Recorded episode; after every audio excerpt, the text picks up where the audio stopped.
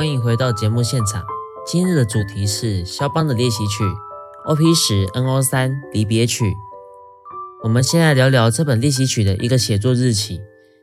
依据肖邦学会网站的介绍，创作时间是在一八二九至一八三二间。肖邦在这四年的时间内移居至法国巴黎。有一说法，肖邦的学生阿道夫·古特曼在肖邦的课程上演奏此曲目时，肖邦泪流满面地说：“哦，我的祖国！”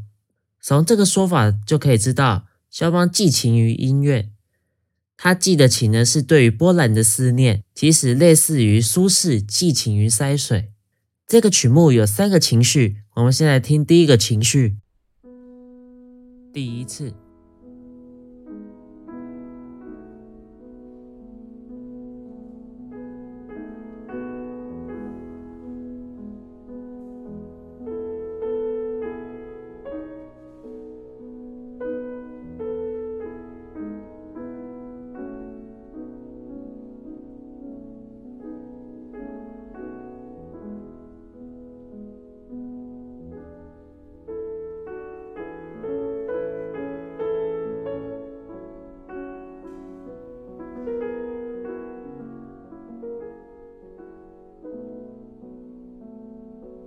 第二次。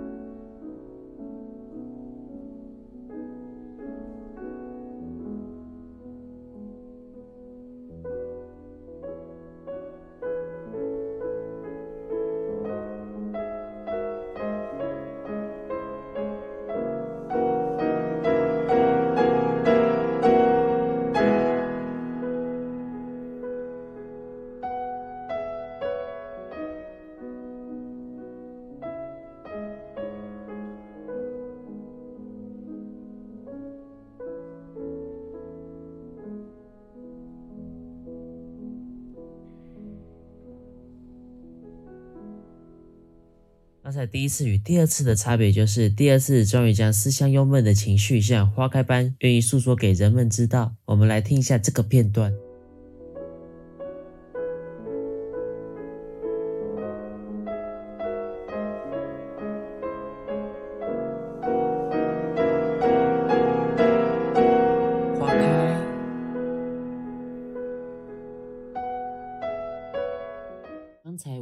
有三种情绪，这是第一种情绪，幽闷。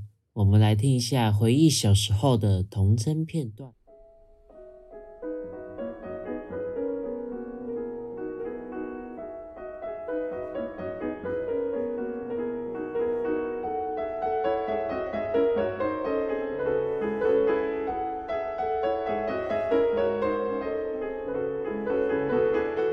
你的情绪相当的俏皮，可能是回忆小时候的经历，玩得相当开心。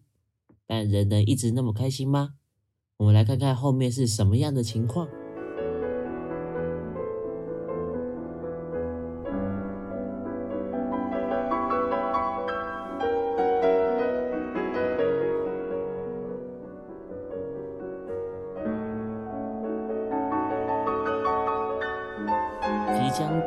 人间。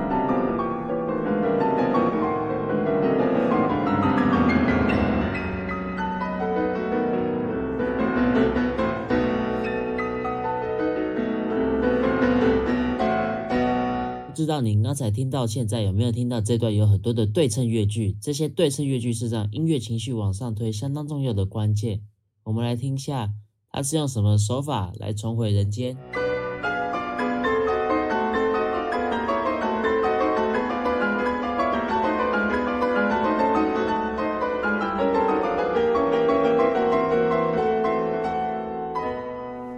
里每一组的头都是二度的关系，第二句的头会重复第一句的中间。我们来听一下这是什么意思？第一句，第一句中间，第二句，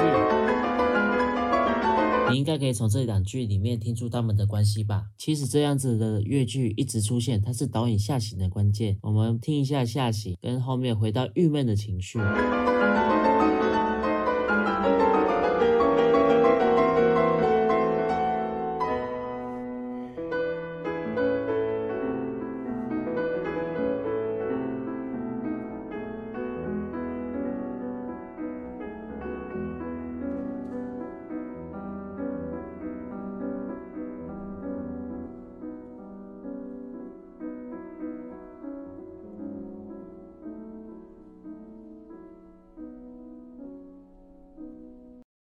不知道你有没有听到这边有很多的调性不确定的情况呢？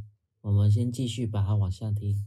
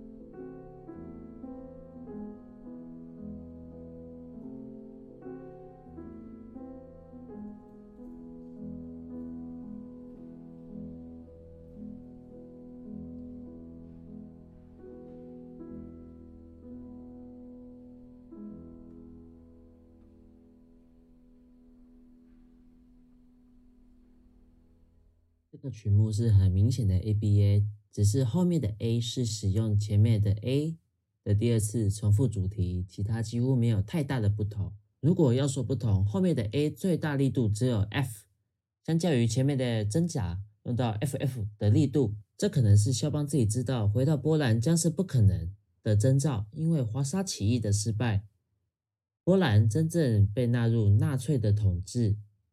肖邦本人对此曲目表示，这是他一生中他再也没有找过如此美妙的旋律。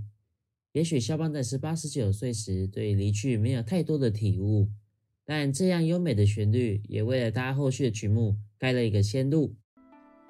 感谢您收听本集节目。如果喜欢我的节目，请记得订阅加分享，在各大 podcast 平台都有上架。然后欢迎来追踪我的 FB、IG，名称是 y a m a 的 Music House。欢迎你在这两个平台的 Messenger 与我的聊天机器人互动。好的，我们下周见，拜拜。